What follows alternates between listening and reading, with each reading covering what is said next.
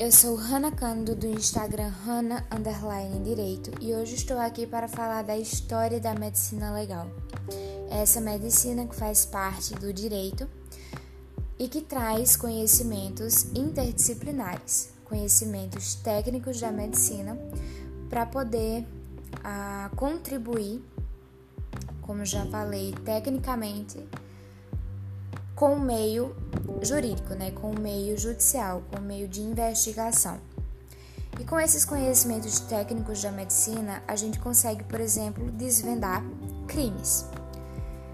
Existe somente a medicina legal no que se refere ao âmbito criminal? Não, existe o civil, existe o trabalhista, mas a medicina legal ela nasce é, nessa questão criminal mesmo.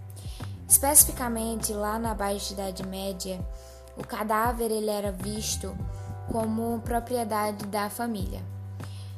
Ela foi esse período ele foi um período em que com a alta absoluta da Igreja Católica as ciências elas ficaram extremamente desmotivadas tanto em crescerem quanto em florescerem quanto em nascerem novas ciências e as ciências já vivas se mostrarem e assim por diante.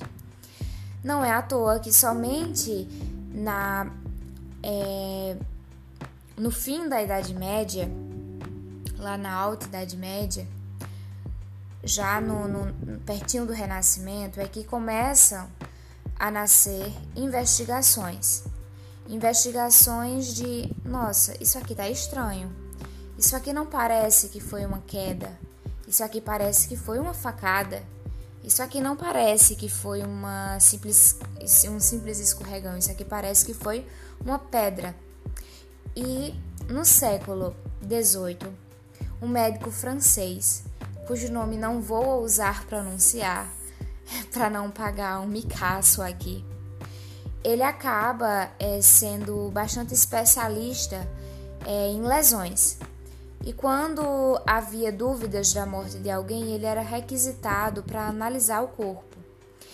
E, com anos de experiência, acabou publicando um livro que chamou de Manual de Medicina Legal ou algo do gênero. Foi um título desse tipo, e assim ele inaugurou a ciência medicina legal.